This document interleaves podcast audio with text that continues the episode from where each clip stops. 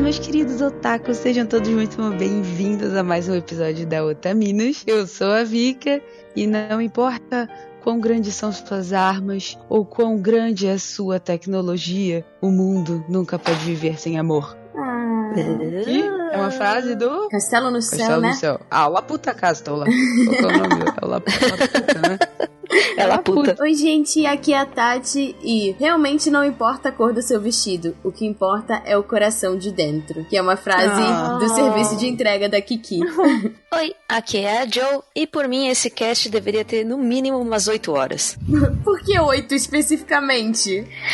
Eu não sei, eu pensei nisso daí um, um dia inteiro no trabalho ouvindo só falar sobre o, as mulheres do Ghibli e porque tem muita coisa a ser falada, né? Acho que uma hora pra cada personagem no mínimo seria muito bom. Fora que é 8 de março, né? Então. Tcharam! Não tinha, tcharam, não tinha me, me atentado a Eu isso. achei que era por isso, amiga. Oi, gente, eu sou a Motia e um coração de fato é um fardo bem pesado, mas que vale a pena a gente é, cuidar, cuidar muito bem. Ah, de onde é essa frase? É fofinho. É do Castelo Animado. Ah. Porque tem todo. Tem, tem, eu não vou dar spoiler, mas é do Castelo Animado. É Castelo Animado. Não é do La Puta Cast. É um Laputa Movie, mais um Laputa Filmão. E pessoal, esse episódio de hoje é um episódio especial. Ele é em comemoração do Dia Internacional da Mulher. Então a gente decidiu falar sobre as heroínas dos filmes do estúdio Ghibli em especial, porque a gente enxerga todas elas como bons exemplos de representatividade feminina no nosso mundo otaku. Super exemplos, os melhores exemplos, exemplos para seguir, exemplos para crianças, exemplos para todos. Compre o seu agora. fato. 1,99. E pessoal, antes de irmos para o nosso episódio, vamos para os recados.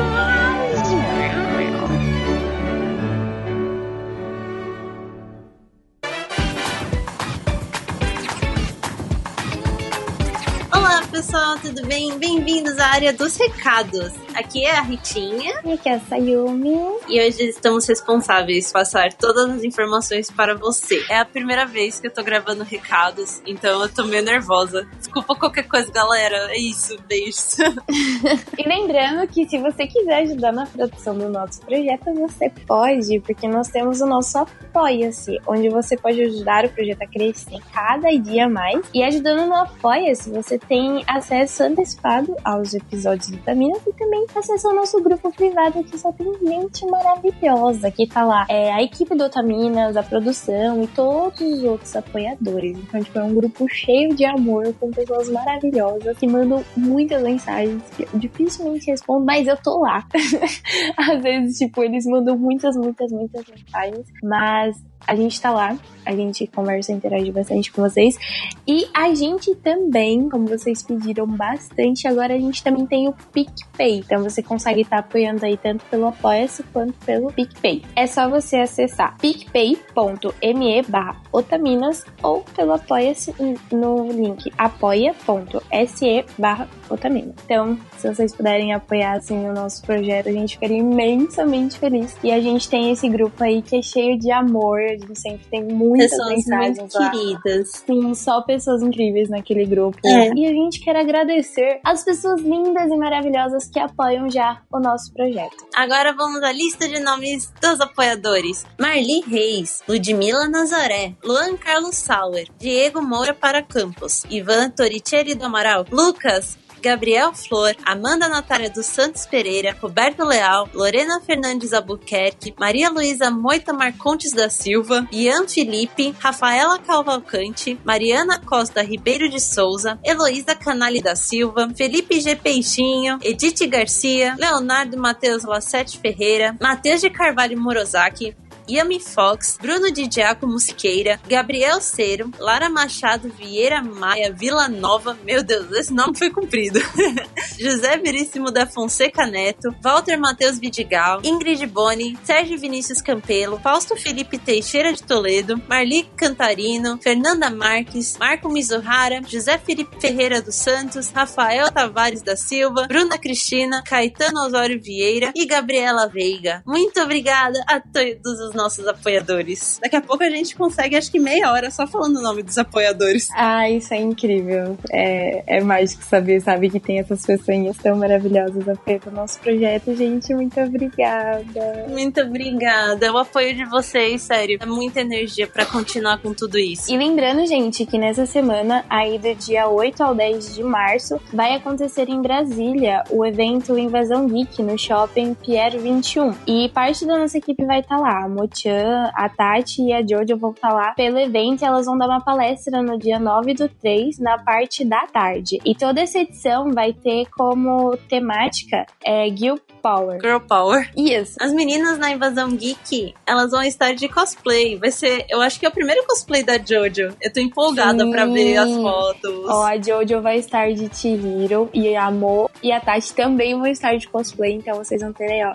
uma caça ao tesouros pra achar elas. Gente, eu tô. Mano, a, a Jojo de cosplay, mano, que maravilhosa! Não é? Eu adoro quando as influências levam para um. Vai ser incrível. Ah, lembrando que agora o Anime Crazy tem um canal no YouTube também. A Tati e a Mo já estão por lá gravando vídeos. Mas se vocês quiserem um bloco do Otaminas, é só ajudar a gente que não apoia-se. Tem uma meta para isso. Então, por favor, vão lá, se inscrevam, vão curtir que tem muito conteúdo bom. Por favor. E agora, vamos para os e-mails. Lembrando, se você quiser mandar um e-mail sobre o tema do programa para ser lido, é só enviar para podcast podcast@otaminas.com.br e siga a gente nas nossas redes sociais, estamos no Twitter, estamos no Instagram. É só jogar arroba Otaminas em tudo que vai estar tá a gente bem bonitinhas. Nossas carinhas. E isso vai ter nossas carinhas lá, tem, é, tem um conteúdo bacana na, nas nossas redes sociais. E Merutian, se as pessoas quiserem pular os e-mails, elas têm que ir direto para qual minuto? 18 minutos e 30 novas heroínas do Ghibli. Nós temos um e-mail aqui do Roger Goulart Goulart. Olá, queridas musas otaminas. Me chamo Oi. Roger Goulart, sou de, do Rio Grande do Sul e trabalho como ilustrador de quadrinhos. Que da hora! Antes de mais nada, gostaria de parabenizar vocês pelo excelente trabalho, com discussões relevantes, recheadas de conteúdo, diversão e kawaiizices. Ah, nós estamos muito kawaii. Obrigada. O tema kawaii, muito obrigada. É, sobre o ótimo podcast sobre Valentine's Day, senti falta de uma menção a Love Hina, onde o protagonista Keitaro, cansado de ser humilhado na data, se tornou um mestre em fazer chocolates, pois todos os anos fazia um grande doce para si mesmo, evitando que as outras pessoas descobrissem descobri que ele nunca ganhava nada. Me identifiquei em partes, pois tenho a tradição de fazer meus próprios ovos de Páscoa elaborados todos os anos. Caraca! Nossa, que da hora! Eu não, eu não assisti Love Hina, mas ele tá na minha listinha. Porém, isso, isso vai muito daquilo que a gente falou, né? Porque ele faz isso para que as pessoas não descobrissem que ele não ganhava nada, que vem toda aquela pressão social que se você não for bom o suficiente, então você não vai receber nada, sabe? Daquela é. teoria que a gente falou da. É foda Esqueci isso. o nome dela. Mas enfim, é, tem muito disso. Vou até dar uma prioridadezinha em Love Hina, porque pode ser que eu veja um homem de avental, né? Já que ele faz o próprio doce. Putz, eu gosto muito de Love Hina. Foi um mangá que eu li na minha pré-adolescência e me trouxe altas gargalhadas. E eu me identifiquei uhum. muito com isso também do Keitaro, porque eu até falei no cast que eu nunca ganhei chocolate. Então, até, tipo, teve, eu ganhei um ano só, né? Então, uhum. ah, nossa, bem lembrado. Love Hina é um, é um clássico muito bom. Voltando ao e-mail agora. Mais uma vez, parabéns pelo ótimo trabalho. Continuem assim. Um beijo do fã, Roger Goulart. Ah, que bonitinho. Ai, que querido. Tem uma ABS aqui. Opa, se puderem, olhem minha webcomics offline, o, o fim do futuro. Eu gosto de ouvir vocês para justamente ficar de olho na representação feminina dentro de minhas obras e vivo revendo conceitos. Que da hora! Olha aí! Oh, que webcomics. maravilhoso. Tá nos planos um podcast sobre webcomics, então, nossa, fica de olho aí, cara. Vai ser bem da hora. É muito bom você tentar a representatividade feminina em todas as mídias que a gente consome. Uhum. Não, e é muito bom, porque a gente vê que somos também uma fonte de conhecimento para pessoas que querem entender mais isso, né? Sim, Isso é incrível. Uhum. Nossa, Otavina só me enche de orgulho. Exatamente. O próximo e-mail é do Luan Oliveira. Olá, me chamo Luan Luiz, tenho 21 anos. Sou do fim do mundo, conhecido como São João de, de Meriti, Baixada Fluminense. Sou professor de fundamental, desempregado e estudante de história. Oficialmente trabalhando na central do cadastro único. Será Vim- que ele é. Ele disse que é desempregado da área que ele, que ele trabalha? Tipo, ele É, tá eu acho que desempregado. ele ainda não leciona pra. É, Entendeu? pode ser, aí ele tá em outra área, né? Isso. Vai dar tudo certo, Lu, você vai ver só. É, vim aqui mandar esse e-mail para dizer que, primeiro, vocês são demais. Adoro finalmente ouvir um podcast como o de vocês. Leve, divertido, emocionante e muito informativo. Ai, meu Deus. Além de também ser único, a qual me faz chorar quase todas as vezes que ouço alguns episódios. O ts- so- so- ele abriu parênteses e colocou e citou o podcast de Nana, que não Ai, foi só nossa. ele, todo mundo chorou. a equipe chorou, o Motinho chorou, o Ritinho chorou, eu chorei, todo mundo chorou naquele podcast. Maravilhoso. É, segundo, quando ouvi o episódio sobre como a indústria dos animes, cultura asiática influencia sua vida, notei e relembrei o quanto faço isso, desde ter despertadores e toques de músicas de animes até usar termos e frases de efeito durante conversas codi- cotidianas. Isso há um tempo foi algo que escondi e reprimi muito, mas graças aos deuses nunca mais o fiz. Agora vivo feliz com as minhas manias otaquis- otaquistas por aí. Ah, isso é muito gente, né? Ah, sim, Né? aqui, já adquiri mais uma palavra pro meu vocabulário. Otaquista. Otaquista. Ou cati- otaquista? Exatamente, mas é. Infelizmente, às vezes a gente acaba reprimindo certos gostos que a gente tem por causa do medo do que a sociedade vai pensar. Mas seja você mesmo, independente de qualquer coisa. Ser otaku é um estilo de vida. Vim agradecer vocês. Ouvir o Otaminas me fez lembrar do quanto minha vida pode ser divertida, até mesmo no cotidiano do trabalho que- temporário que estou, ou até mesmo entre idas e vindas da faculdade. Recentemente, ouvindo o vídeo sobre a Hiromu Arakawa, desde, dentre outros mais, resolvi voltar a tentar escrever. Digo tentar porque possuo disgrafia, uma doença a qual me prejudica na hora de escrever algumas palavras, é, como associação ou qualquer outra com acento. Então, desculpa qualquer erro no e-mail. Relaxa, amigo. Não, não precisa se preocupar com nada Tá disso. de boa. Até cheguei a mandar uma mensagem no Instagram de vocês comentando o fato, a qual vocês me responderam muito rápido, o que me, o que me rendeu um momento de riso de nervoso no meio do trabalho. É, gente, a gente responde rapidão aí, vocês. A gente adora O tempo também. todo. 24 horas aqui no E- celularzinho.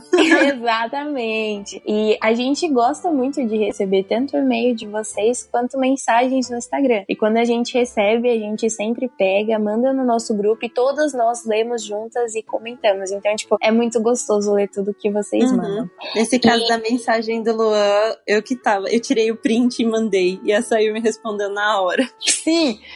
Enfim, peço obrigada por serem quem vocês são e por fazerem esse programa que inspira não só a mim, como muitos outros e outras no país e lá fora também. Que eu também não sou internacional. A internacional. E ele também deixou uma observação aqui. Prometo pôr um cara de avental nas minhas. hito- Na... Eita, até, até, até fiquei nervosa. Prometo pôr um cara de avental nas minhas histórias e talvez mandar uma delas pra vocês. Assim, gente, por favor. A Sayu tá esperando isso. Vai ser um Gente. momento de brilhar. Homens de avental. Enfim, beijos, abraços e espero um dia poder contribuir com o programa. Até o próximo e-mail e beijos de novo. Beijos, Ah. muito beijos pra você, Luan. Ai, que e-mail querido. Sim. E espero aí que você consiga escrever mais e mais e mais, mesmo você tendo aí esse pequeno empecilho, que você consiga superar isso aos poucos e consiga estar alcançando aí o seu objetivo. Seu Sim. e-mail foi muito querido pra gente. Não deixa isso te impedir de escrever. E agora o próximo e-mail é do Alexandre Nunes. Olá, Otaminas, tudo bem? Aqui Tudo bem. bem. Aqui tá bem também. Aqui tá ótimo. Gostei bastante do podcast sobre o Valentine's Day. Aprendi um pouquinho mais da cultura japonesa, como sempre ocorre em cada episódio. Gostaria de comentar sobre a parte em que vocês cobraram que os homens também devessem ir para a cozinha. Não a parte de avental, que me criou imagens mentais involuntárias que eu não queria. Desculpa! É, saiu. Gente, eu não tenho culpa. A parte do mental foram vocês, a gente só falou. Sério, É. o trabalho de cada um trabalha de um jeito. Como eu já comentei em um e-mail passado, que foi lido, que legal. Tenho uma filha de seis anos e busco, e busco aprender mais todos os dias a ser um pai, marido e homem melhor. Minha mãe nunca me ensinou os afazeres de casa. Mal devia lavar a louça que usava e guardar minha roupa depois de lavada. Não deixava eu usar o fogão e a máquina de lavar. Não sei por que motivos. Me casei com 25 anos e só a partir daí fui co- fui começando a aprender os afazeres da casa, principalmente depois dos filhos, quando se reduziu o tempo da minha esposa e surgiu a necessidade de uma maior participação minha. Nunca me recusei, só não estava preparado por não ter sido ensinado desde pequeno, como todas as meninas sempre são. Isso com certeza. É muito legal você ter essa noção de que é uma coisa que minha mãe sempre fala, que a casa é de todos. Então, todos têm que cuidar. No caso, é muito chato quando tem essa questão, principalmente quando é uma família que tem é, filhos, homens e filhas, porque normalmente o homem ele não tem que fazer nada, a mulher tem que fazer porque ela vai ser a dona de casa. Tanto que Uhum. se uma garota ela é mais novinha assim, ela, ah, eu gosto de lavar louça, eu gosto de cozinhar, as pessoas viram pra ela e falam, ah, você vai ser uma ótima esposa. Tipo, Tem isso, né? não. É, mas eu acho que assim, também não dá pra culpar os nossos pais porque eram outras gerações. Mas é muito bom ver que Sim, está mas- mudando. E sim, isso tá se desconstruindo. Uhum. Hoje minha filha me vê cuidando da casa, cozinhando, lavando a, ro- a roupa e etc. Espero assim dar a ela a consciência de que a pessoa com quem ela quiser ao seu lado, espero que em um futuro muito distante, seja parceira para tudo. Meu pai falava que só, eu só ia começar a namorar com 30. eu acho que deve ser o caso aqui do O Alexandre. meu pai não me deixa namorar até hoje, não entendo. Né? Pelas leituras de e-mail, percebe-se que muitos homens acompanham o cast e por isso que queria deixar essa mensagem para todos que buscam mudar suas formas de pensar. O machismo está muito presente em nossa sociedade. Tem pouco tempo em que estou nesse processo de melhorar minha consciência e o Otaminas, te- e o Otaminas tem sido uma ajuda. Parabéns pelo ótimo trabalho. Grande abraço. Ele- Oh! Então, ele falou assim que, tipo, muitos homens escutam o cast, mas, tipo, os três e-mails que a gente leu são de homens. Muitos homens, né? Então, isso é muito gostoso, sabe? É muito bom saber que a gente tem ouvintes homens, porque o Otaminas não é um podcast apenas para mulheres. Ele é feito por mulheres. Isso, ele é feito por mulheres na intenção de conscientizar as pessoas sobre o que tá acontecendo nesse mundo que a gente gosta tanto, sabe? Desse. Uhum. Querendo ou não, animes e mangás têm muito disso. Então é pra gente ter outra visão dessas obras que a gente consome. E, Uhum. cara, que maravilhoso que mais homens que sejam assim, que ajudem em casa, que possam assim. É, porque é como a Ritinha falou, a casa é de todo mundo. E, meu, sua filhinha deve ser uma graça. né? Mande Tá fotos, por favor. Tá crescendo aí com uma influência muito boa. Uhum. E meninas, por favor, não deixem de mandar e-mails pra gente. Não, todo mundo tem que mandar Todo e-mail. mundo, a gente lê de pode todo mandar. A gente lê, responde. Como eu mencionei, a gente adora ouvir aí comentários de vocês. Sim, e toda opinião é válida. Toda crítica construtiva, né, no caso. Então a gente tá aqui é pra dar a cara a tapa mesmo. Teve um episódio que achou, a gente vai ler, vai comentar e estamos aqui pra melhorar cada dia mais, né? Isso aí. Então, galera, isso foi isso. Esses foram os recados dessa semana. E agora fiquem com esse cast maravilhoso, falando sobre duas coisas maravilhosas: heroínas e Ghibli. Muito obrigada, gente. Não viram, a gente não vai estar no cast, mas estivemos aqui. É isso, valeu, fui! Beijos.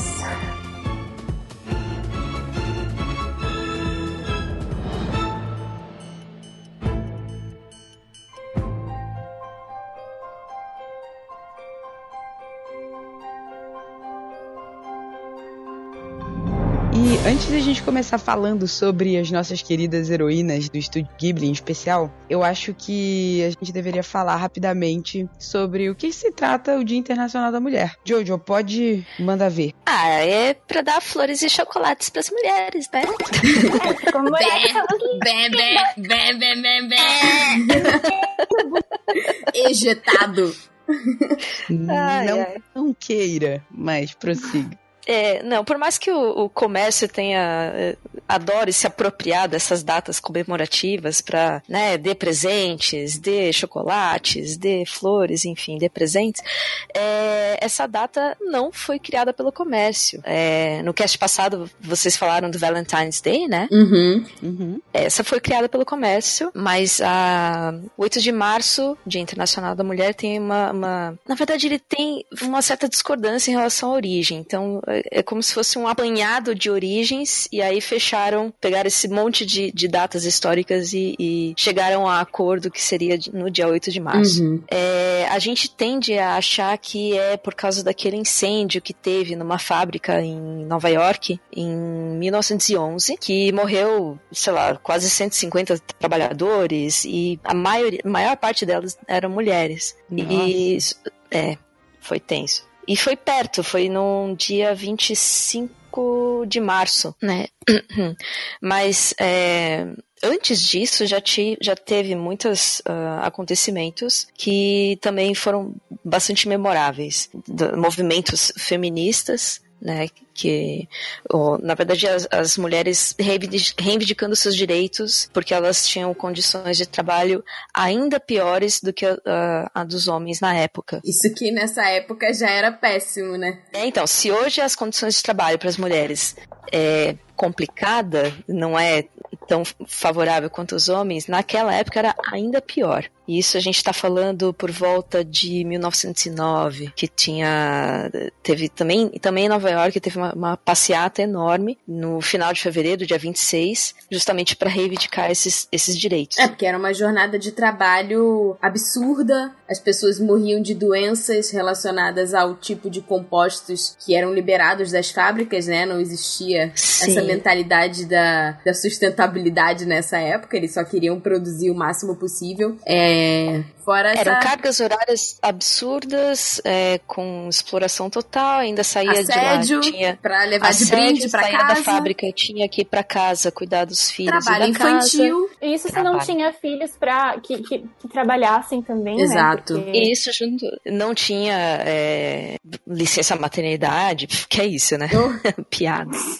Mas eu sei que teve, teve alguma coisa a ver com a Revolução Russa também, né, nessa data. Sim, sim. Alguns anos depois, em 1900 1917, que foi inclusive o ano da, da, da Revolução Russa, foi no dia 8 de março, que na verdade é o calendário. A gente tem o calendário gregoriano, né? Uhum. No calendário russo antigo era 23 de fevereiro e aí, enfim, acabou mudando o dia, né? Então se convencionou que foi no dia 8 de março no calendário gregoriano, que é o que mundialmente a gente usa. E naquele dia teve um grupo de operárias que saiu para as ruas para se manifestar contra a fome e contra a Primeira Guerra Mundial. E foi aí que foi o, o, o pontapé inicial da Revolução Russa.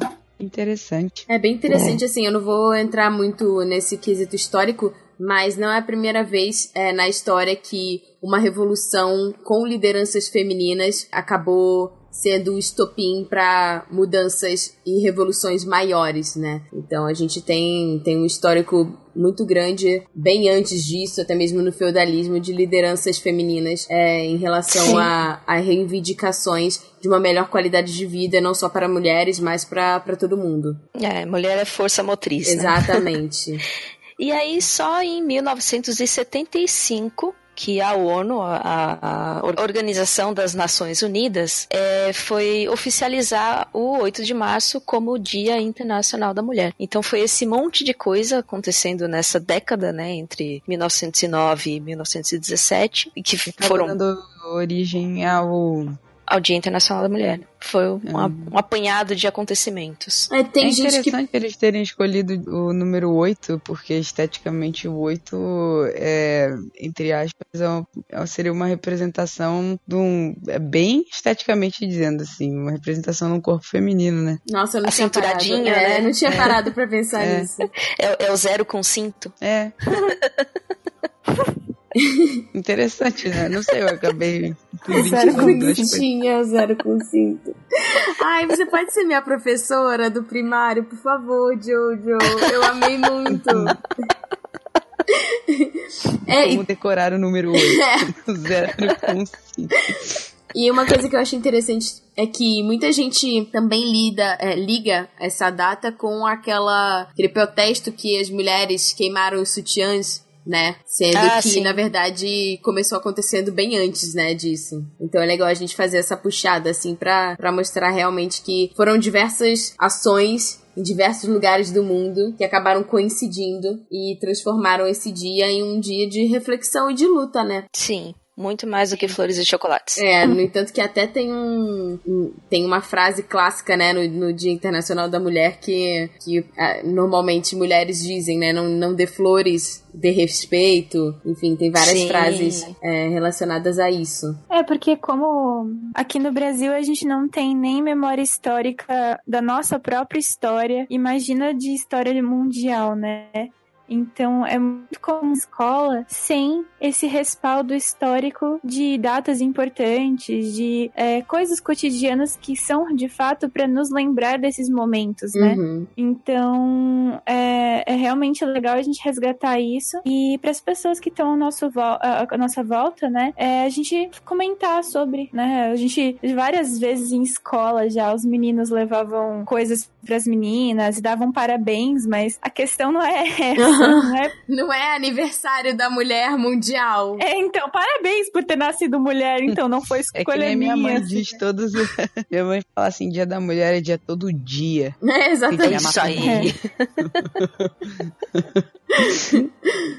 Mas então, meninas, indo para nossa pauta principal, eu acho bacana a gente apresentar primeiramente para as pessoas e falar um pouquinho sobre quem é o Miyazaki e como que aconteceu o Estúdio Ghibli, da onde ele surgiu e as ideias principais para a gente poder então falar das nossas protagonistas preferidas. Eu acho que todo mundo que acompanha o trabalho do Estúdio Ghibli, Ghibli. e do Hayao Miyazaki em si, eu acho que é, acho que só para pessoa não, é, não sei assim, se a pessoa não realmente pensa, se a pessoa realmente não pensa nisso, mas é perceptível como tem heroínas, né? Como são presentes é, e como eu acho que qualquer qualquer pessoa assiste e não sente que é estereotipado, sabe? Uhum, eu vejo. É legal que assim, não é, não é um shoujo que é feito para mulheres. Não.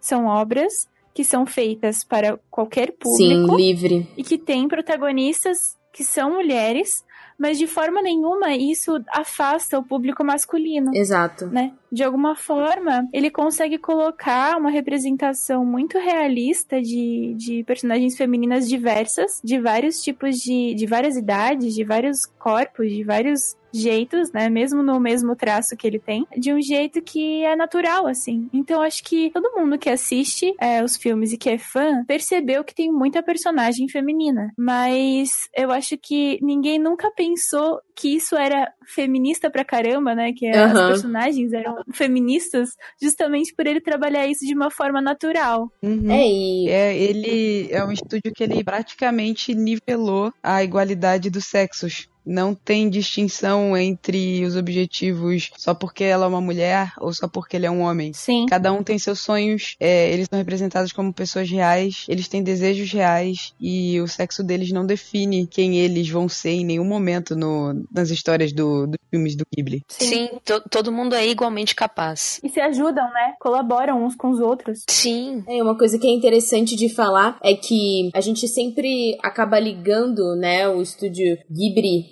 que a gente fala Ghibli, aí tem gente que fala Ghibli.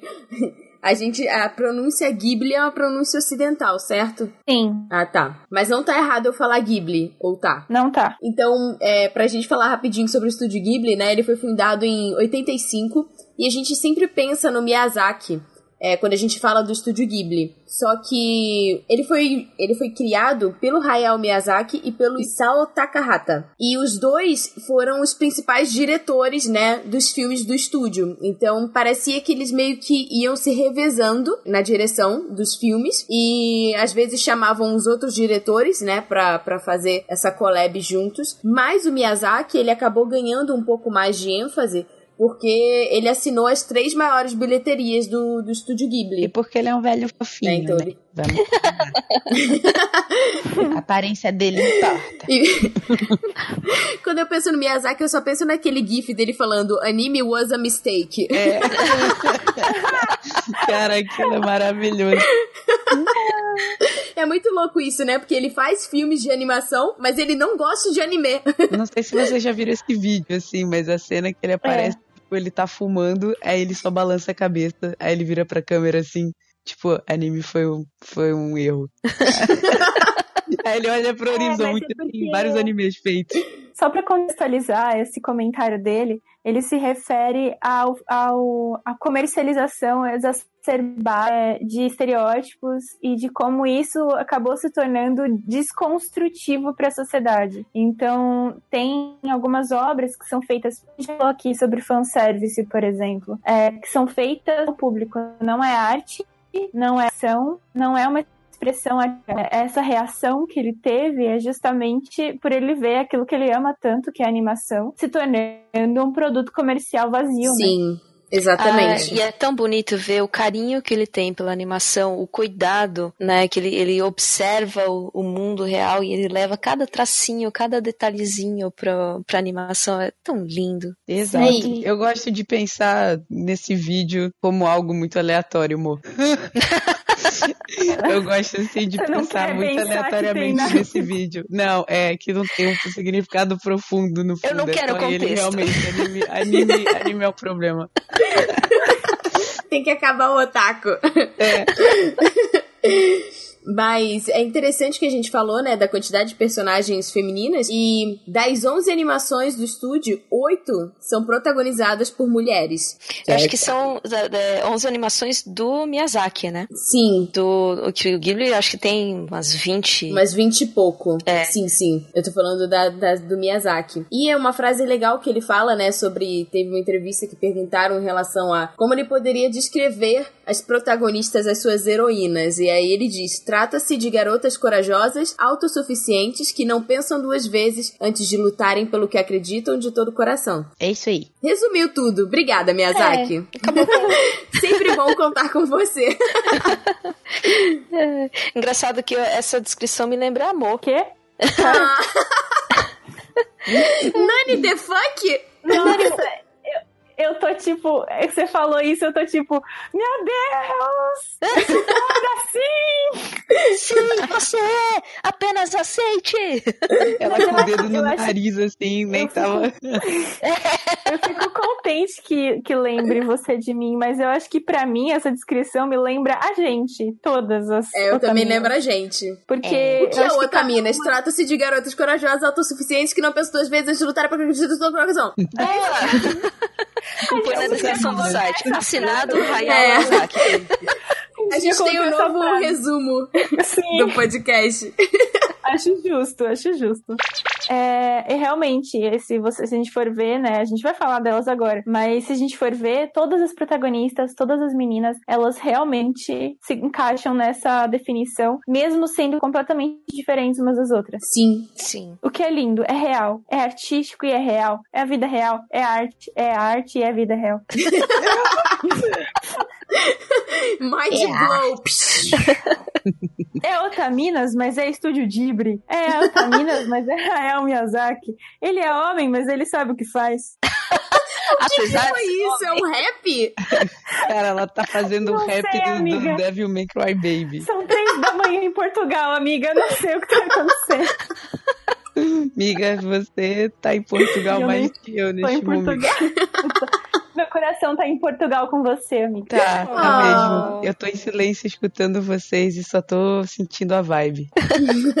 Ai, pra quem achar que, que a voz da, da, da Vicky tá triste, não é tristeza, é dodóizinho, tá bom? Ela tá dodói. gripadinha. É, Eu só tô- pra vocês não mandarem mensagem depois preocupados, tipo, cara, o que aconteceu com a Vicky? Ela tá gripadinha. Eu tô Contamos dando com a eu vou, eu vou compreensão. demonstrar pra vocês.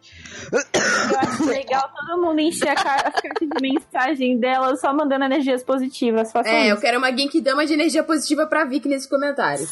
Sim. Ah, e falar que a gente vai a gente vai entrar agora na, na lista de protagonistas, mas essa lista ela tá em ordem cronológica. Então, antes que alguém fale assim, mas você não falou e tal coisa, primeiro, tá em ordem cronológica, não é uma ordem de importância. Todas são importantes. É, cala a boca e escuta. Tô brincando. E se tiver alguma, pro, alguma protagonista que não tenha sido citada, é porque a gente não tinha tempo pra falar de todo mundo, ok? Obrigada de nada. Afinal de contas, são mais de 20 animações, né? Vamos começar direto do túnel do tempo. Lá no início no, do Ghibli, na verdade, antes mesmo do, É. do estúdio ser oficializado, é, já veio Náusica, Náusica do Vale do Vento, que ele é de 84. É, e o, o Ghibli só foi, só foi feito Nascer, né, como estúdio é, mesmo. em 86, se eu não me engano. Então, mas o Náusica já saiu com o selo Ghibli, de qualidade. Selo Ghibli de lacração. No Ah, então tecnicamente é o primeiro filme. Né? Exatamente. A primeira animação. Ah, já começou como? Três tapão na cara e um beijo. Sim, porque a Náusica é uma princesa, ela é muito curiosa, ela é muito destemida, ela é muito sábia e ela tem, eu não lembro quantos anos ela tem, acho que ela tem 17 anos só. E É, todas as heroínas são novinhas, né? Sim. O que é uma grande fonte de inspiração, né? Pra, pra quando a gente Sim. assiste, quando, quando criança e tal. Até mesmo depois de velho, mas. a Náusica é uma princesa, né? Como eu falei. E ela é, enfrenta é, um reino inteiro só para defender causas. Só nada, né? Só entre aspas. para defender causas ambientais. Um filme de 84 já trazendo esse assunto que a gente cada dia tá falando mais e mais como uma Sim. súplica, né? Ele é super atual. Se, se vocês tiverem a oportunidade de assistir, é, nossa, ela é maravilhosa. Assim, você vê bem a, a- a- o espírito do Miyazaki por trás, né, do- da Náusica, porque eles, ele mantém essa, o estilo de animação desde sempre, né? Só que, claro, foi tudo muito modernizado até os dias de hoje. Uhum. Mas a, a personagem, é, ela é muito guerreira, muito inspiradora. Eu até li uma entrevista que fala que a Náusica, ela, ela foi a personagem que trouxe essa essência que a gente conhece das heroínas e ela serviu de base para todas as outras heroínas que foram surgindo, né? Então eu acho que é por isso que a gente consegue enxergar essa essência, porque o Miyazaki ele realmente concebeu uma ideia é, que tá muito ligada a uma moral né? Que ele gostaria que servisse de espelho pra, pra audiência, pra juventude, enfim. E aí ele foi aplicando essa mesma essência nas personagens. Não, eu ia comentar que é, o design dela e as roupas que ela usa e é, tudo, tudo que envolve a personalidade dela, né? Eu acho que também isso já, já, já tá junto com a quebra de, de estereótipos também. Não só como ela age e a personalidade dela, mas a roupa que ela veste, o jeito que ela, que ela se movimenta, que é muito, é muito visível essa construção e essa. Não é que nem, por exemplo, a gente vê muita personagem hoje em dia que tem um visual específico, mas a, a cabeça e o jeito de agir agem de acordo é, com outra coisa, não tem nada a ver com o visual. Uhum. Então eu acho que ela, ela é muito, como se diz, ela, ela, ela impõe muito essa, essa própria força só com a própria imagem dela. É, e é uma imagem que não só ela, mas todas as outras não precisou ser sexualizada, sabe? É, não Sim. precisa ser apelativo. Exatamente. Não, o que eu ela- acho interessante do estúdio Ghibli é que eles conseguem manter a idade física e visual dos personagens durante todo o filme e Sim. aí é perceptível a evolução deles durante a história, né? que O é amadurecimento, difícil- né? É, o que é muito difícil de você ver em qualquer outro tipo de animação comum, porque tem toda a estereotipação das mulheres, tem a sexualização exagerada, mesmo quando elas são muito jovens. E no Sim. estúdio Ghibli, mesmo tendo protagonistas de 10 anos, você não vê esse tipo de coisa, você vê eles como pessoas reais. E Sim. é isso que faz ele fazer tanto sucesso entre pessoas de todas as idades, porque você olha aquilo e o personagem ele não precisa ter nenhum tipo de apelação visual em que ele tenha que demonstrar assim, mostrar partes do corpo. Sim. Ela só tem que ter é, um personagem que carregue uma carga emocional com a qual a gente consiga se identificar, É, né? que tome a ação, né? Sim. Que seja um, um objeto que tome ação dentro daquela história para movimentar o enredo. É, os personagens têm é, a, a aparência e agem de acordo, né, com a idade que Sim, eles têm. É Sim, muito e, e como, a, como a Vicky falou, dá pra ver, assim, se você pegar o personagem no começo do filme e no final do filme, ele continua tendo a mesma idade, mas as expressões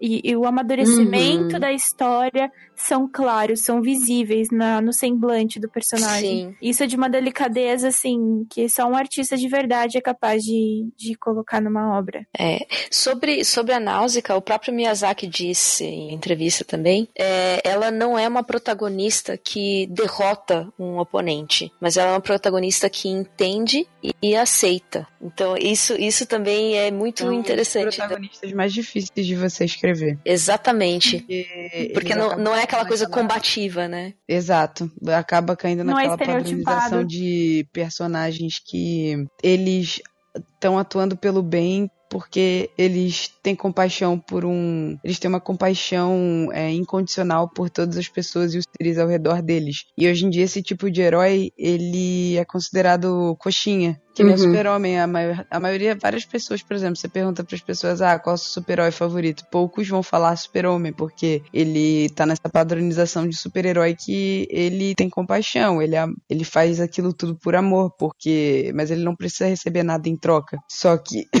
nos dias atuais. Esse tipo de, de super-herói, ele meio que se perdeu para outros que são mais combativos, como a, a, a, a Joe disse. Eu acho que, que outra coisa que é, é bem visível também é que os personagens se adaptam, né? Eu acho que a narrativa em si ela é construída é, de uma maneira bem realista, em que os personagens é, não é a jornada do herói de sempre. Não é, ah, enfrentou um negócio, ah, teve uma. aprendeu alguma coisa ali, ah, e continuou o negócio e venceu. Eu acho que o- os personagens, eles enfrentam seus destinos, enfrentam seus medos de formas mais realistas, né? Não, não é a. Não é. Não segue a formulinha da jornada do herói de sempre. É, sempre tem essa questão dessa adaptação, né? Sim, de um aprendizado que vai além de, de algo. De, um, de um- uma ideia que surge do nada, ou de um obstáculo sozinho. mágicos e fenomenais. Sim, não é, é, é muito mais é, humanidade do que qualquer outra coisa. Tem magia, tem fantasia, tem ação, mas tem muito mais a independência e a, a possibilidade, a capacidade do ser humano do que qualquer outra coisa nas obras. Sim, é muito humano. Tem, é dessa parte de, da humanidade que ele explora bem, que eu acho que tem bastante em comum em todas as heroínas, é a curiosidade. Todas elas são muito é, atentas, né? E, e- e elas buscam. Algumas se dão um pouco mal com, com a curiosidade delas, a gente já vai chegar É. numa delas que. Mas enfim, é, elas têm esse, esse, essa sede de explorar o mundo. De conhecer, né? Uhum. E eu acho que E- essa curiosidade te- vem junto com uma coragem. Não tem como você ser curioso e não ser corajoso, né? É, porque você tem que se arriscar, né? Sim. Então todas elas são extremamente corajosas. Elas não sairiam de onde elas estavam, né? Sim. Todo grande ato precisa de um passo de coragem para ser feito.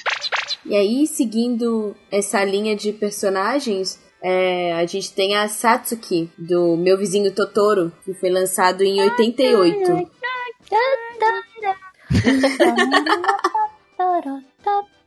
Essa música não tem como. Você canta ela uma vez, você fica com ela na cabeça É, não, dias. acabou. Desde o início do cast, eu cantei uma o vez. Totoro, ele é meio creepy, assim, eu não vou mentir. Ele, ele me assusta um pouco, assim. Ao mesmo tempo Eu que ele também é Ele me lembra o gato da Alice. Na verdade, Ah, é. a história de Totoro me lembra. É, é totalmente inspirada no Alice no País das Maravilhas. Mas ele é meio o gato, o assim. Cat Buzz, tem, tem a mesma cara do, do gato da Alice. O Totoro tem a mesma cara do gato da Alice. Ela vai pra um outro mundo porque ela se enfia num buraco. É É verdade. muita história de Alice. Sim. Aquela fórmula que funcionou. Então, crianças, nós aprendemos que não entramos em buracos aleatórios. Essa vale para Isso vale pra também. várias situações. Sim.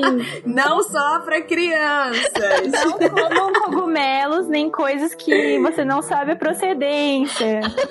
Olha, o carnaval tá aí e vocês têm que aprender com o Totoro que não é pra entrar em buracos aleatórios. nem ingerir coisas que vocês não sabem de onde vêm. Totoro.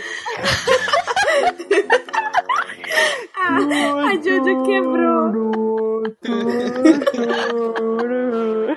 Mas voltando nessa história, né, da Satsuki, é, a Satsuki tem uma irmã, que é a Mei. Uh, a mãe dela tá hospitalizada e o pai trabalha. Então a Satsuki tem que tomar conta da irmã dela. E tem toda essa responsabilidade é, de cuidar da casa e cuidar da irmã enquanto a mãe tá, tá doente. E as duas crianças sentem falta, né, da mãe. Então tem toda essa questão do drama relacionada à doença da mãe das meninas. Uh, e como elas vão passar, né, a lidar essa com essa solidão, com essa carência, com essa dificuldade. É, é, a- além disso, elas acabaram de se mudar para o interior, justamente por conta da doença da mãe. A, se eu não me engano, tem pneumonia. Então eles vão pro interior para ter o ar mais puro. Onde o ar e é melhor. É, e aí tem toda, toda a questão da mudança também, explorar a casa nova, os arredores, as, os É vizinhos o dia a dia, novos. né? Que ela vai ter que cuidar, né? Da... Tem, tem plantações perto. Sim, É toda uma dinâmica familiar diferente. Mas é interessante porque em um mundo repleto de lolis, neném e fedor, nós temos aqui crianças, sendo apenas crianças, minha gente. Nossa, olha isso, que absurdo. E não é que é possível? Caramba, anime, anime retrata crianças. Como crianças? Entenda. Anime retrata crianças como crianças. Entenda o caso. pois é, a Satsuki que não tem... sofrendo assédio, olha só. Pois é, ela tem 11 anos, a Satsuki, eu acho que a Mei tem 4 anos, se eu não me Sim, engano. por aí. Ela é bem novinha. É, e aí a, a- ela tem aquela saudade de mãe, né, normal, e ela vai atrás e ela acaba, né, é, fazendo a- o conflito do, da- do filme, que é quando a Satsuki tem que ir atrás da Mei que sumiu, Sim. Caramba, viu? Essas crianças. né? Esqueceram de mim, Totoro Edition. O Totoro manja dos buracos, porque ele dá um sorriso bonitíssimo, cara. Ele é lindo, de boca fechada. Né? Quando ele sorri, você fica meio. Você fala, não, esse cara manja dos buracos, então eu vou ficar Esse longe cara. dele. É, pra quem não, não viu o filme, né? é, o Totoro, ele é tipo. Ele é um espírito da floresta. Então elas acabam entrando nesse, nessa outra, tipo, uma outra dimensão e começam a enxergar elementos sobrenaturais da floresta, né? Dessa, dessa natureza que tem em volta da casa delas. E é basicamente isso. Uhum. Eu fui assistir Totoro. Tipo assim, já tinha visto Viagem de Chihiro, né? Então eu tava, assim, preparada pra ser, tipo assim, ó, complexo. Não, cara, eu fui pra criança, é, simples, isso. É, eu tenho é simples e verdade. bonitinha. É simples, é curto e é bonitinho. E aí entramos na nossa querida protagonista Kiki, Ah, do serviço de entrega da Kiki. olha, eu fui assistir esse filme ano passado. Eu nunca tinha assistido. Ah, eu também. E eu fiquei Eu vi ele em 2015. apaixonada. Porque, né, uma bruxinha. Então, eu- sim, ela é a sua Ai, cara. eu amo muito ela. Ela é muito fofucha. E o gatinho. O Didi. O gatinho. Ai, Ai, o Didi, ele é muito fofo. É muito... Então, o filme da Kiki, né, o serviço de entregas da Kiki, ele foi lançado em 89. Ele foi o quarto é, longa-metragem do estúdio Ghibli. E foi o primeiro que desenvolveu uma parceria com a Disney. Então, a Disney foi responsável pela dublagem e pela distribuição do filme nos Estados Unidos. Isso, isso é bem interessante. Eu não sabia que ele tinha sido dublado. Tem outros filmes do, do estúdio Ghibli que são dublados? Agora Eu acho que ter, né, eventualmente todos Todos todos foram. foram. É, de Uhum. curiosidade mesmo. Eu vi que aqui, eu lembro, eu, eu pensei a mesma coisa que a Tati falou sobre o Totoro, que ia ser um filme um pouco mais complexo, que seria tipo uma história bem intrincada, assim, e com um plot sinistro em algum momento, mas foi um filme bem Não, né? leve. Não é? Ele é um filme bem carismático e fofinho. Eu gostei muito das cidades, das, ahn, das paisagens dele, assim. É uma mistura de uma coisa europeia com, com fantasia. E aqui E ela é muito carismática, assim, porque a, as bruxinhas na história da Kiki, elas saem com 13 anos de casa para aprender a viver Sim. sozinhas. Então, eles sempre trazem essas esses amadurecimentos, é, mesmo quando são personagens muito jovens, assim, elas são obrigadas a aprenderem desde cedo a sempre se virarem e a buscarem o sonho delas. Então, é, eu lembro que quando eu vi, eu falei, nossa, mas com 13 anos ela vai morar sozinha, longe, nada Não, a ver, e os pais assim, super preparados, né? mundo. Tipo, ah, é a tradição. Aí, vamos prestar atenção, né? Ela é uma bruxa e ela tá saindo com 13 anos. 13, que é o número da magia. Então, a sexta-feira Uhum. 13, né? Sempre tem o 13 ali. Todo filme que tem alguma coisa com magia vai ter o número 13, de alguma forma. É, e eu acho, eu acho legal que, assim, todas as obras, elas. é, As personagens em si e o desenvolvimento da obra, eles são muito claros para qual idade eles estão sendo feitos. Então, eu acho que dá para perceber pelo ritmo da história, pelo jeito, né, lúdico de, de abordar algumas coisas, que aquela, aquela obra, ela, por exemplo, a, é, Kiki, o ritmo não é agitado, Uhum. né? É mais lento, né? Dá pra ver que tem uma contemplação de toda a situação que ela tá vivendo. Tem alguns Sim. momentos mais, mais rápidos, assim, e, e- dela, mas ah, em geral é uma obra pra uma apreciação e pra um entendimento infantil mesmo. É total apreciação, assim, não é uma coisa que é pra você ficar na ponta da cadeira esperando algo acontecer. Mas É, mesmo realmente assim, uma história de É- vi- convivência e, e Acaba, experiências. acaba sendo quase um slice of life, é, né? só que tem Exato. envolvida. Só que É. ape- apesar do enredo ser simples, é, eu acho que Kiki me marcou porque lida mostra muito bem essa fase da pré-adolescência e adolescência em relação a- ao amadurecimento, né? Porque Bom, Sim. ela, ela sai de casa, né, bem cedo, ela vai morar nessa padaria, e aí ela ajuda na padaria e faz entrega, né? Então ela começa a trabalhar, porque ela não, não ela ainda estava estudando, né, a bruxaria, ela não ia conseguir trabalhar como bruxa, mas ela poderia trabalhar entregando as coisas com a vassoura, que ia ser muito mais rápido, né? Ela inventou o drone. com magia, né? E, e é interessante porque vai chegando um determinado momento, ela, ela vai pra história junto com o gatinho dela, que é o Didi. E o Didi sempre falou com ela, desde que ela era pequena, né? O Didi é como se fosse o familiar dela.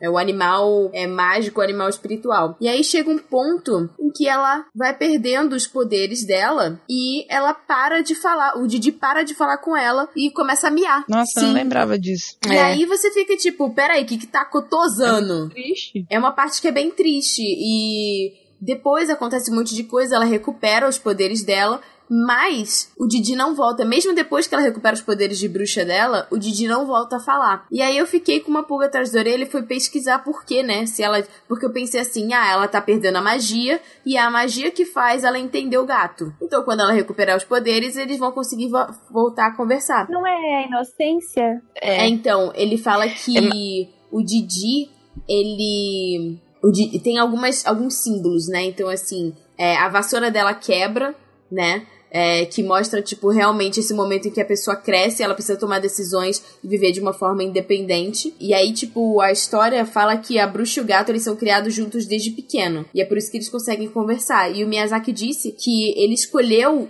fazer com que o Didi não conversasse com a Kiki, mesmo depois que ela recuperou o poder, porque o, o eu dela ligado à infância tinha sido superado. Então, assim, o Didi, ele era meio que uma, um símbolo da infância dela, porque ele esteve com ela desde sempre. E a partir do momento em que ela cresce, ela não precisa mais é, conversar com ele daquela forma. Então, assim, ele ainda tá junto com ela, eles ainda se entendem, né?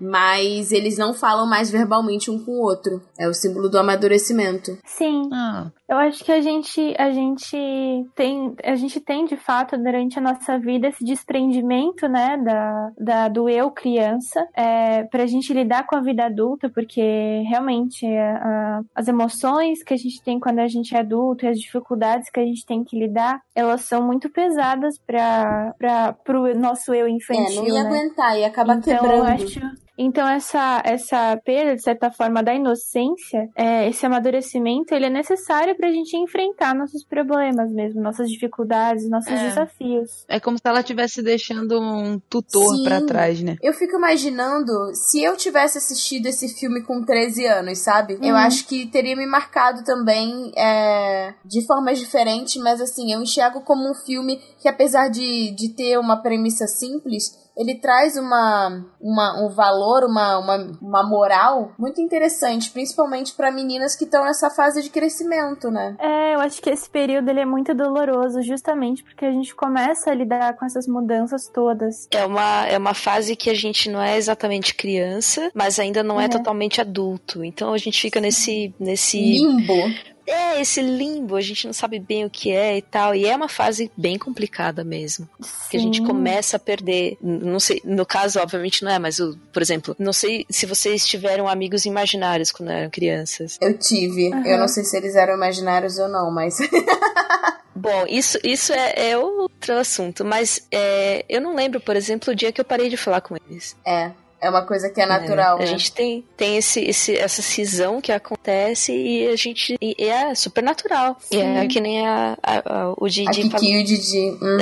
É, parando de falar com ela. É, parece como realmente uma simbologia de que tudo que ela tinha aprendido desde então, tudo que ela foi, todos os aspectos que vieram da infância dela ficaram pra trás junto com a fala dele, porque ela tava entrando numa nova fase na vida dela. É como se ela não precisasse mais dos conselhos, É. né? Ele já não era mais necessário como um tutor, como aquela parte da infância. Antes de É. ir pro próximo, eu queria fazer uma menção honrosa né, para mais uma outra mulher na- no, no serviço de entregas de Kiki, que é a Úrsula. A Úrsula é uma. Acaba virando amiga da Kiki. Ela tem 18 anos e ela mora. Ela, eu vejo nela um, um símbolo de força também, que ela mora sozinha no meio da floresta, é, numa casa de, Ah, é a de madeira. tal. É, é a pintora.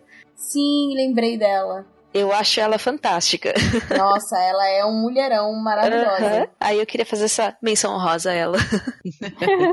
E a nossa próxima protagonista seria a Sam, da Princesa Mononoke, que é um filme também extremamente poético. Eu, quando eu vi ele pela primeira vez, eu cansei, eu achei um filme muito longo, mas depois de analisar ele por um tempo, eu percebi que ele foi propositalmente feito com um tamanho muito maior do que outros filmes do estúdio Ghibli, porque tem muito essa questão da contemplação da natureza, da apreciação Sim.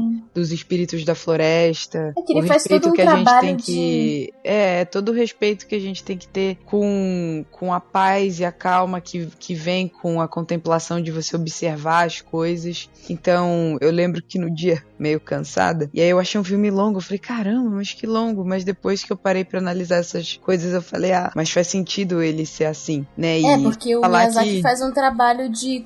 Ele, ele faz um trabalho de valorização, então É. ele demora pra fazer essa construção, então você pensa assim, nossa, que lindo, que encantador e que não sei o quê, pra depois ele poder destruir o Sim. que ele te fez valorizar, pra você sentir essa perda e Exato. passar a valorizar fora da tela. Exato. E é uma das protagonistas, assim, em questão física e, e de personalidade muito forte, né? Sim. É, até, ela até uma não- ferocidade ela tem, né? É, ela é feroz, é, É. como um lobo, né? Porque ela foi criada por eles. A Sam, é, eu acho que todo mundo que já estava habituado a assistir filmes do estúdio Ghibli antes de Princesa Mononoke tomou um choque, né? Ficou Uhum. assustado com como Princesa Mononoke é agressivo. É um filme muito agressivo. As cenas elas são tipo, eu não sei se vocês chegaram a assistir mais recentemente, Sim. mas as cenas são muito agressivas, tem muito São. sangue, tem muita Sim. violência. Ele É, grade, passa sangue na cara, né? Sim, É. tem muito combate e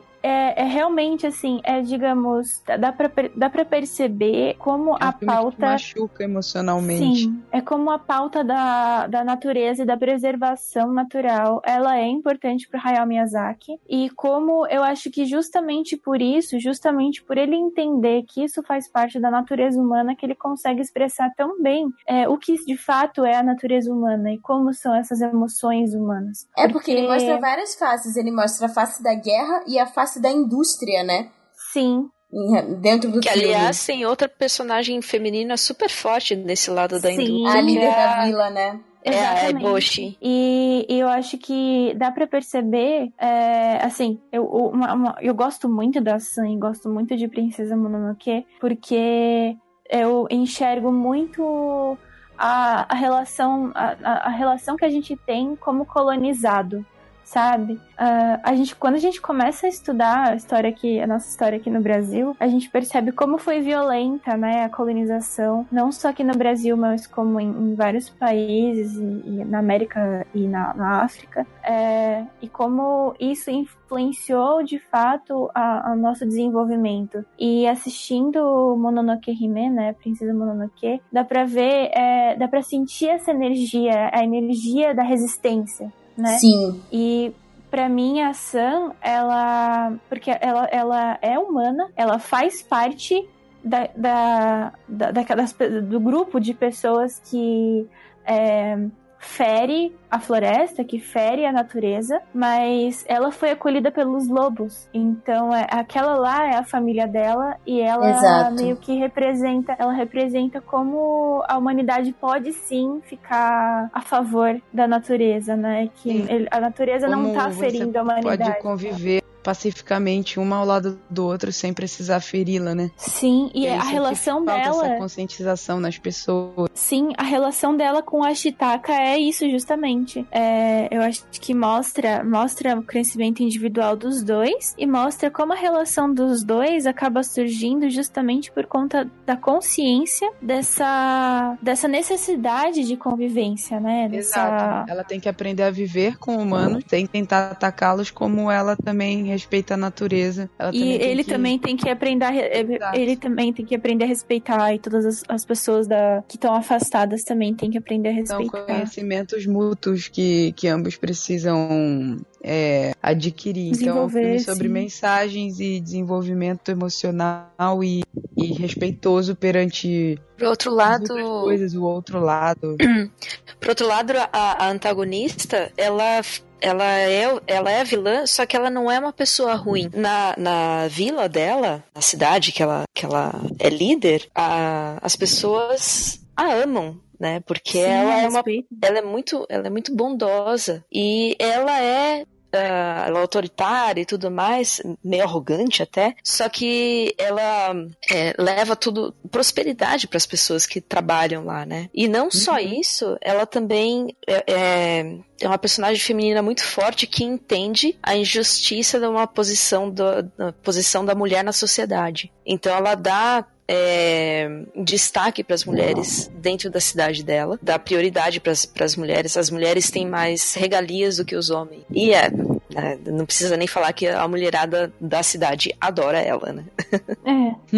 eu queria fazer uma observação porque é, quando eu assisti Princesa Mononoke eu era bem novinha e é um dos filmes do estúdio Ghibli que meu pai mais gosta. Então a gente tinha um, um colega dele viajou pro Japão, comprou o DVD. E aí, naquela época, né, tipo, repassava. Então, eu vi o DVD em japonês com legenda em inglês. E aí, no DVD, tem uma parte do behind the scenes, né? Do backstage de como, como foi feito. E é muito legal de, de ver sobre o dublador da, da mãe é, da Loba, né? A, a mãe da Sam. Né? É um dublador chamado Akihiro Maruyama e ele é drag queen. Né? Olha! Né? E aí é, tem mostra ele conversando com Miyazaki sobre é, sobre a dublagem. E aí tem uma parte que ele fala assim: Você se importaria de eu, se eu viesse montado para fazer esse papel? Porque eu acho que vai me dar mais força para interpretar. E o Miyazaki falou: Tipo, faça como você. Faça o seu trabalho do jeito que você que você sentir que deve fazer. E aí é muito legal que ele vai, tipo, todo montado como drag fazer a, a, a dublar. A dublagem não, né? Ai, a voz original. Amor. Que muito legal. amor. Muito legal. É o dublador do, do vilão do Boku no Hero. Qual é o nome dele? É Shigaraki. Shigaraki. Ele que foi ele foi vestido como personagem, Totalmente né? vestido como Shigaraki pra poder interpretar melhor. Essas alegorias, né, esses artefatos, usar essas coisas ajuda. Eu acho que no caso do dublador, pra fazer uma personagem que é tão forte, né, é a mãe da, da Sam, meu Deus, assim, a presença já é, É. assustadora. Sim. já é forte, assim, destrutiva, assim, de tão poderosa. Então eu, eu entendo de onde ele, onde ele precisou procurar Buscar essa que é força, típica né? feminina, né? Sim. É força de mãe mesmo, né? É, eu lembro que quando eu tava Mano. no Japão, eu tive uma aula de francês em japonês. Nossa, que salada. É, é ótimo, aprendi muita coisa. E aí, e aí eu lembro que tinha eu e uma menina da Suíça na sala. E então, enquanto todos os outros japoneses eles tinham que fazer é, representações de trechos, a gente foi lá na frente, né? O professor colocou cada um em dupla e todos tinham que fazer representações em trechos da Princesa Mononoke é, da dublagem. E ele pegou, tipo, um- uma cena, assim, uma cena curta entre uma interação dela com o rapaz, né? O Asha- Ashataki. Ashataki? E. Ataque. Desculpa. É, eu também pensei isso. Eu falei, Asha. Pra mim, na minha cabeça é Ashitaka, mas tudo bem. É a Shitaka, não É é? a Shitaka, eu acho. Ah, é? É porque É tá, Ashitaka, tava amiga. escrito na palca Ashataki. Aí eu falei, pô. Não, é a Shitaka. Ah, então o Ashitaka aí, o brotherzinho.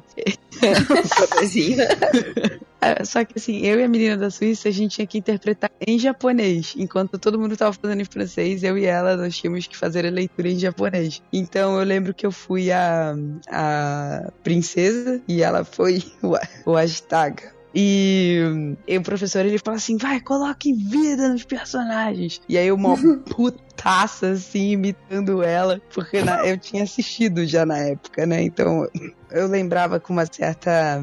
ah, os filmes Ghibli são filmes que eu, eu não assisto mais de uma vez. Eu assisto uma vez só, assim. É, porque eles me impactam demais. Então, que a gente interpretou lá na frente e eu lembro da gente gritando no meio da sala e todo mundo gargalhando porque a gente tava interpretando. A gente tava muito nos personagens, assim. E ela toda apaixonada, tentando me convencer, porque eu lembro que é uma cena que ele tenta convencer ela de, de não ser tão rude contra os humanos, né? Não ser tão agressiva contra eles. E eu, sai daqui, não me encosta! E eu gritava. Isso foi muito engraçado. É, foi, foi muito engraçado, assim, a, a nossa apresentação. Que amor. Que barato. Uma frase que o Miyazaki fala em relação a Sam, mas que pode ser aplicada às outras heroínas, ele fala: as mulheres do filme né, de Mononoke é, precisam de um amigo ou um apoiador, mas nunca de um salvador, né? Então aqui não tem essa história de príncipe que vai salvar a donzela. É, não é Sim. formato Disney, né? Sim.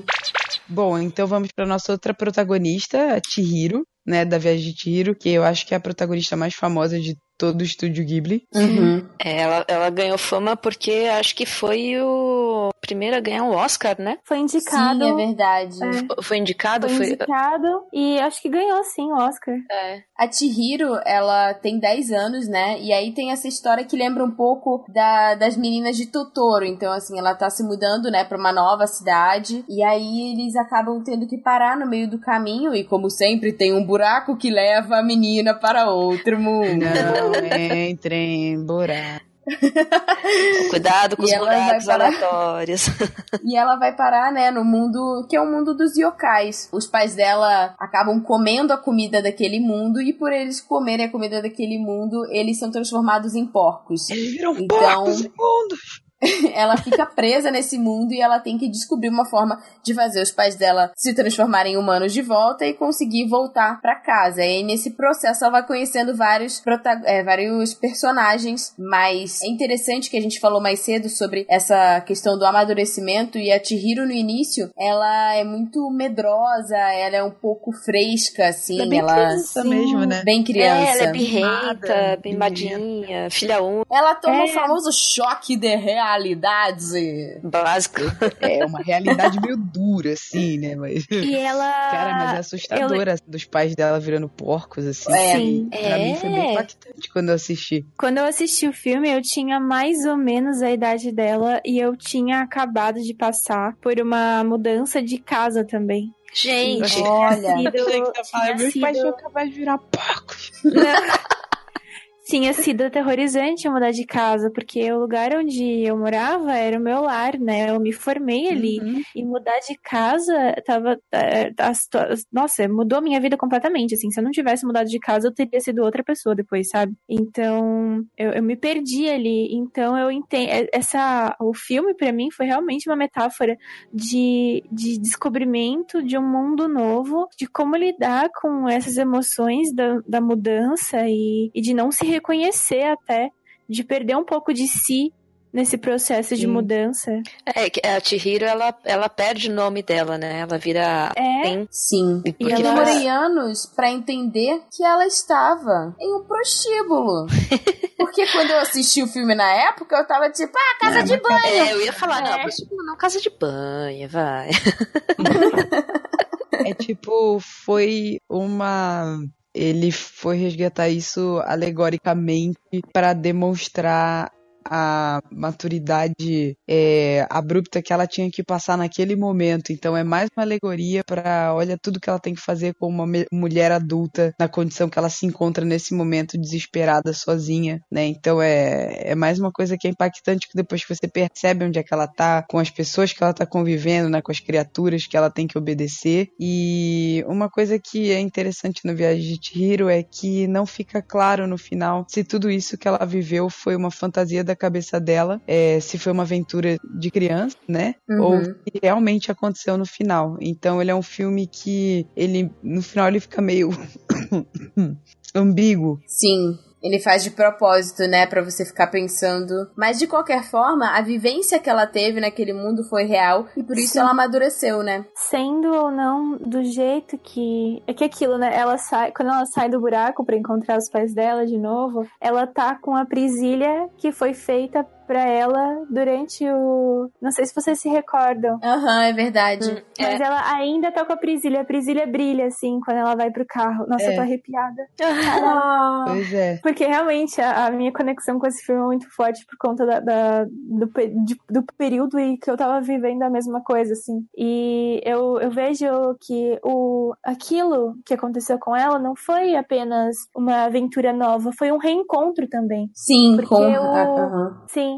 Porque ela, é, em um determinado momento, né? Não sei se todo mundo já assistiu a Viagem de Hiro, mas em um determinado momento um personagem fala pra ela que eles já tinham se conhecido Eles já antes. tinham conhecido, né? E é, é um filme que, que ele te passa essas sensações meio nostálgicas, assim, e ela mesma é como se ela tentasse puxar da memória dela da onde e por quê, mas é como se ela já tivesse sempre conhecido o Raco, né? A Zaniba, que é uma das bruxas, fala pra ela que memórias nunca são esquecidas, elas só são Sim. difíceis de relembrar. Sim. Então, é, isso sugere que a Chihiro Ela já esteve lá antes. é, talvez, né? potencialmente poderia lembrar do, do que aconteceu e tal. Uhum. Sim, e a, é, a questão é que realmente a vida dela tinha sido salva quando ela era só um bebê. E quando ela re- retoma pra esse mundo, parece que ela tá indo é, pagar pela por aquilo, né? Ela tá indo Sim. retribuir Por aquela favor. aquele A favor, gentileza. né? A gentileza e, e- e do, do rio de ter salvo ela, né? Então, Ah, E também, no, mesma, na mesma, no mesmo filme, eles também tratam de poluição, é, falam de. mesmo com uma, Da com uma índole, delicadeza. Da Com ganância delicadeza, das sim.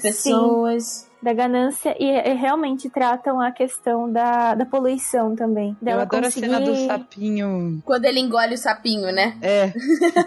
Eu- é a cena que mais se prendeu na minha cabeça. Não, é que você falou da poluição, eu lembrei do No Face. E aí eu Aham. lembrei do sapinho sendo engolido pela gosma, é uma cena engraçada pra mim. É bem engraçada. Mas eu, ah, eu acho que uma das cenas que eu mais gosto é dela amarrando a corda na. Ela entra na banheira, amarra a corda na- na- no guidão da bicicleta e todos eles começam a É. puxar. Nossa, me dá E um aí? alívio tão grande. Sim! Parece, sei lá, quando você espreme um cravo que tava no fundo da sua alma. Ai, Desculpa, é meio nojento, mas. Oh, mas o alívio que dá é. É, então. É.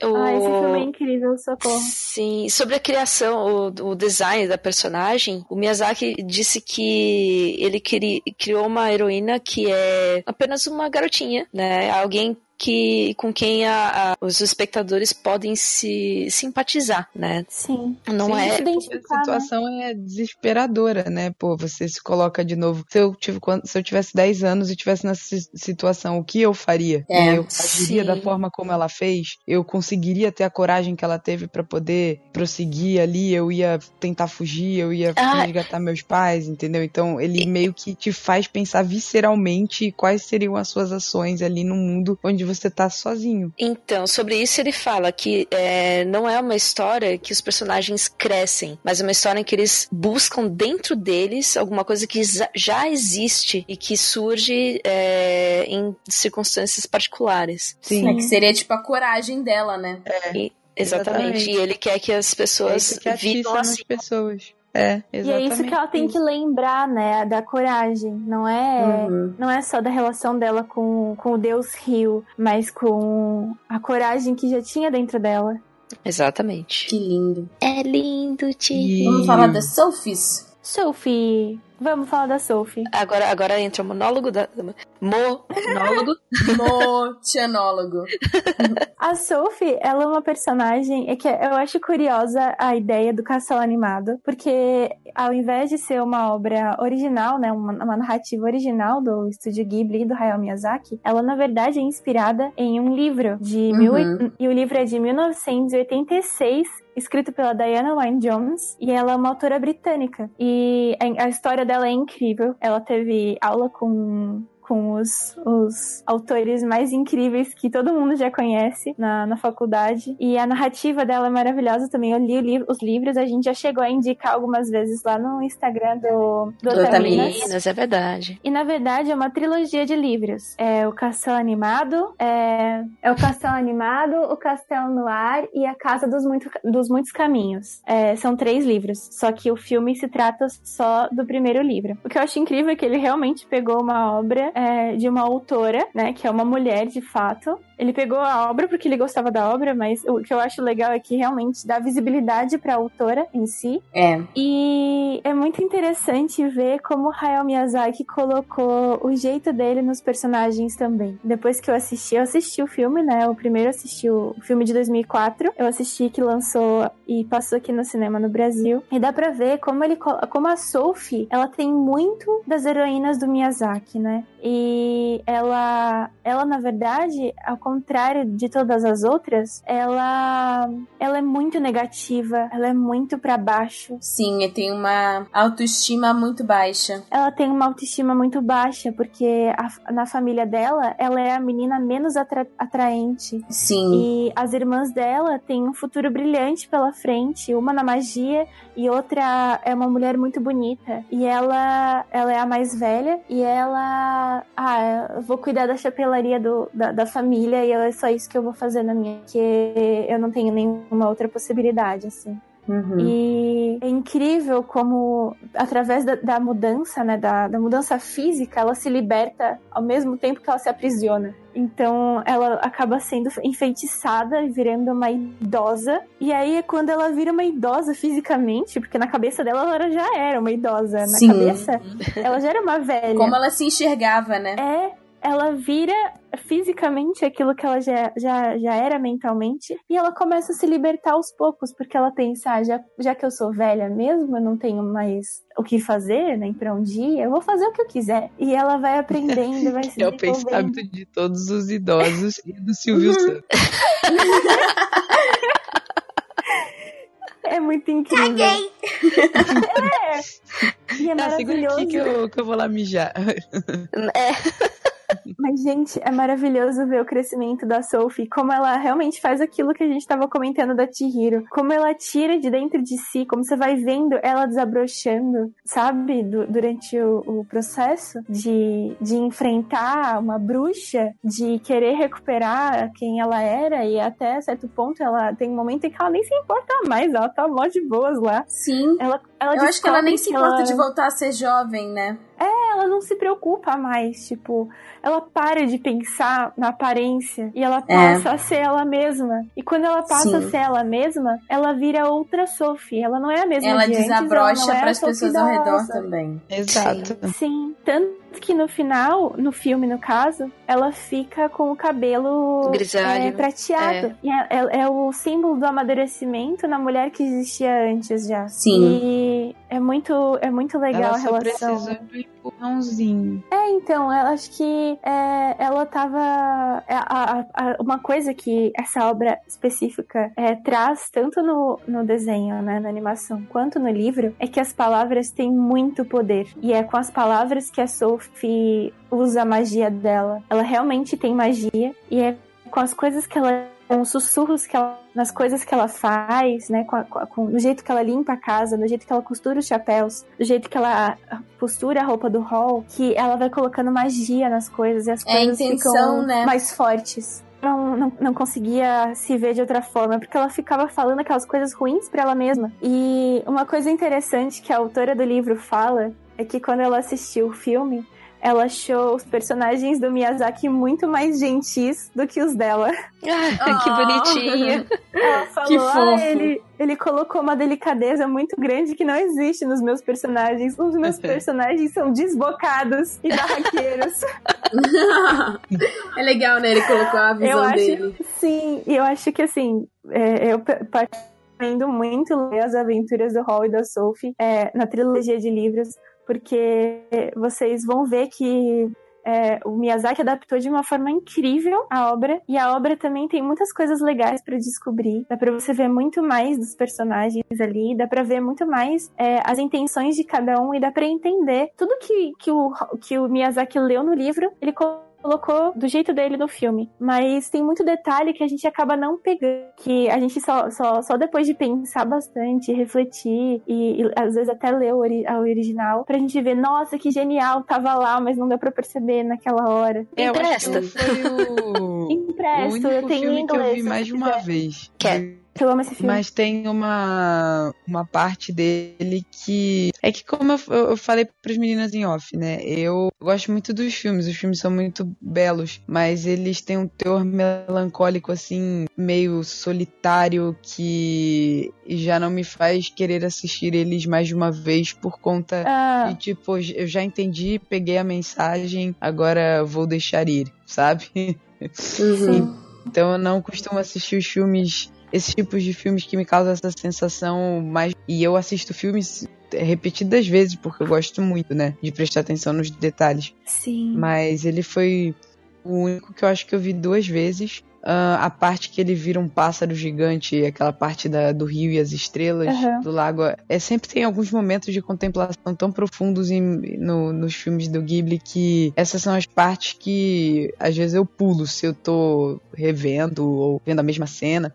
E mas é um filme com uma mensagem muito bela, assim, da gente se aceitar e sempre buscar nossas forças no nosso interior, não importa o nosso exterior, porque é o que as outras pessoas pensam de nós, mas no fundo, quem faz, quem faz o nosso próprio papel, papel somos nós mesmos, né? Quem Sim. pode mudar as Mas coisas. eu acho que as você. são feitas por nós, né? Sim, mas eu acho que você ia gostar muito mais do livro. Porque Ah, o livro, ele, é- ele é muito mais cômico. Ele é muito mais cômico. Tipo, mais agitado. A Sophie, cara, ela é muito engraçada. Meu Deus, o Hall também, meu Deus, o Hall é, assim, ele, ele no, no filme, ele é um... Dá pra ver que ele é egocêntrico, que ele é É. mimado e que ele é ele é exagerado, ele é muito dramático. O tempo todo ele é muito dramático. Mas no livro ele é mais. Nossa, no livro ele é muito mais! Mas é genial, assim. O, o... Eu tava, eu tava lendo o livro e eu realmente fiquei assim, meu Deus do céu, eu sou o Hall, que desagradável, eu sou muito desagradável. Eu comecei a ter um- Amiga do uma céu. crise de drama. Claro que não. Exatamente que nem ele. Ô, cara que Vicky, nunca sobre, sobre essa parte de contemplação que você mencionou, ele tem um nome, ele é chamado, se eu não me engano, de Ma, que ele é. Ele, ele acaba sendo muito importante para a construção assim, da, da história toda, né?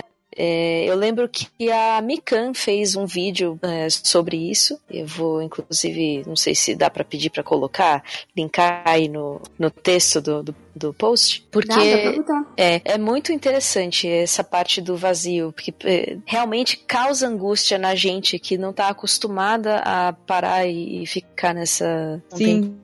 Assim. Pois é, e eu sou uma pessoa que eu faço meditação com uma certa frequência, eu tô num período que eu não, não tô conseguindo fazer muito, mas a contemplação que ele me causa as sensações nos filmes da Ghibli é melancólica, não é uma contemplação onde eu me sinto em paz, entende? Entendi, entendi. Então, eu, eu não sei explicar por quê. É uma emoção.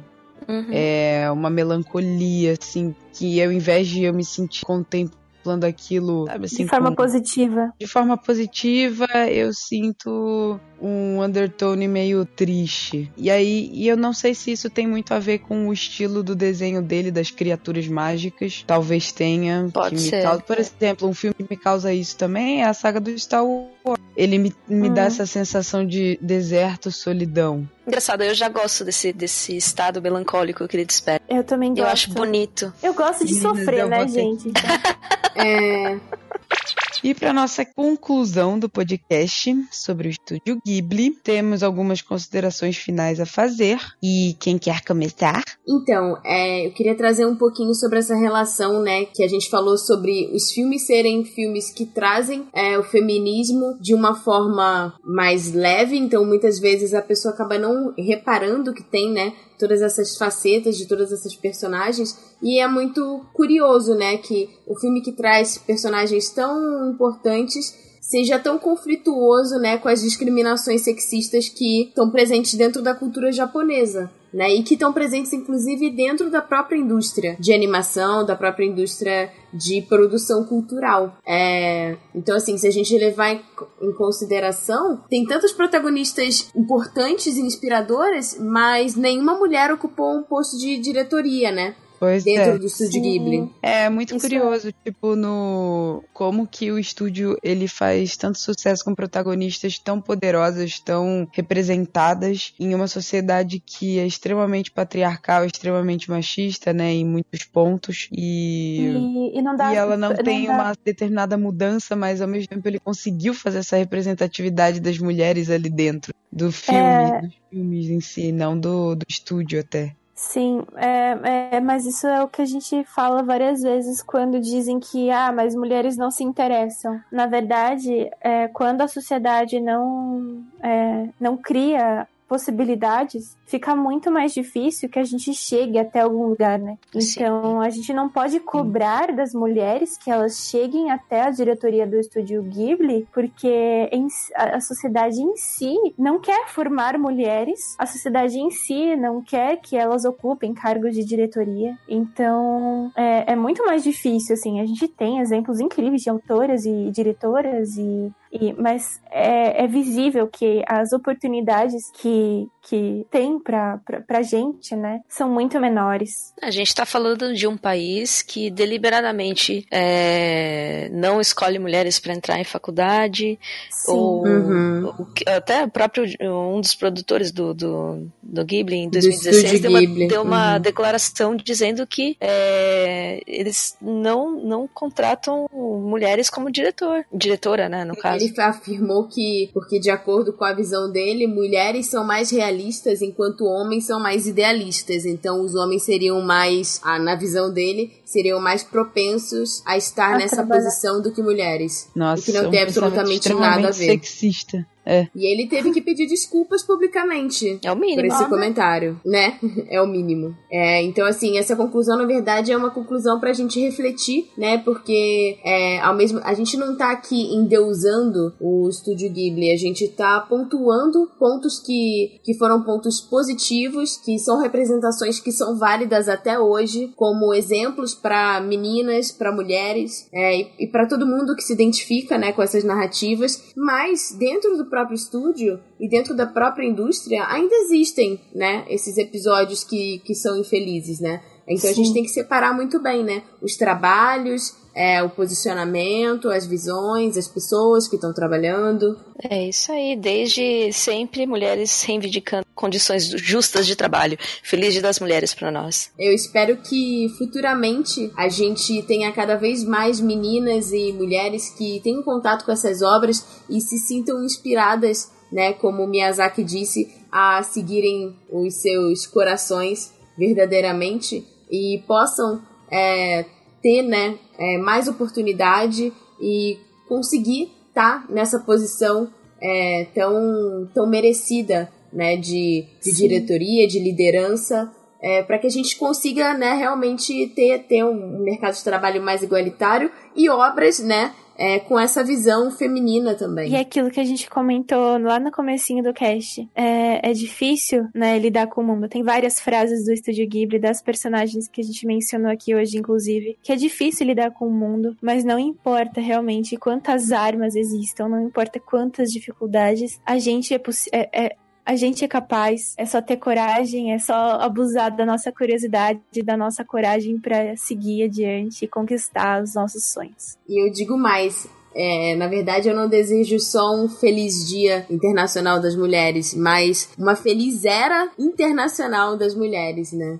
Que a gente está entrando realmente numa quebra de padrões. É, a gente está se unindo, a gente está se posicionando, a gente está sendo ouvida. E isso tem que ser feito com muita responsabilidade, muita paciência e muito carinho. É, e eu acho que eu faço só mais um adendo, porque chegaram a comentar recentemente comigo que as pautas feministas é, acabam se perdendo entre elas e, e acabam deixando o que é realmente importante de lado. É uma coisa que eu queria dizer para as pessoas que acham que o feminismo é confuso. É, antes de qualquer coisa, nós somos mulheres diferentes e temos necessidade necessidade diferente. Cada mulher deve ser ouvida de fato. Então, é, a, tudo que nós estamos debatendo aqui hoje, é, tudo que outras mulheres estão debatendo nesse exato segundo, neste momento, é tudo muito importante. Tudo que cada pessoa está sentindo agora, até o que os homens sentem com relação ao machismo, isso também é pauta para o feminismo. Então uhum. a gente está junto, nós devemos realmente de fato estar juntos. E esse é o momento para isso, para a gente se colocar onde nós estamos, debater sobre e mudar. É, o, o, feminismo não é um movimento, vários. Então Sim. tem, é, é, multifacetado. É bem isso Sim. que você falou, amor. Cada, cada pessoa tem a sua pauta dentro do movimento. Sim. Então é importante que todas as vozes se, sejam ouvidas. E respeitadas. Feliz Era das Mulheres! Uh! Hooray! A última protagonista que a gente vai trazer é a Ariete. É um filme que, na verdade, não é muito conhecido. Foi um dos últimos, se não o último, lançado pelo estúdio Ghibli, que foi em 2010. E... Hum, não, teve um depois ainda. Foi Kaguya? O que apareceu não, depois? depois da Ariete veio aquela Memórias de Marnie. Ah, é, sim, sim. E aí Ariete, na verdade, conta é baseado em um outro romance, né, um romance também ocidental, que conta a história de uma raça que eles chamam de Borrower, que são criaturas pequenos polegares. Podemos chamar de pequenos polegares? uh, são criaturas pequenininhas e são criaturas que convivem, né, com os seres humanos sem os seres humanos saberem, né? Então eles, é, a Ariete, ela mora com a família dela dentro de uma casa e é muito bonitinho porque ela tem uma mini casa dentro da casa. Né? A casa deles é, é, é muito fofinho ver como eles conseguiram pegar objetos uh, de uso comum dos humanos e transformar em objetos que eles poderiam utilizar, né, para decorar a casa, enfim, os utensílios. Um, e aí eles fazem essas expedições, ela com a Ariete com o pai dela, fazem essas expedições é, saindo da casa deles e entrando na casa dos humanos para pegar é, às vezes açúcar, né? Pegar algumas coisas que eles precisam consumir.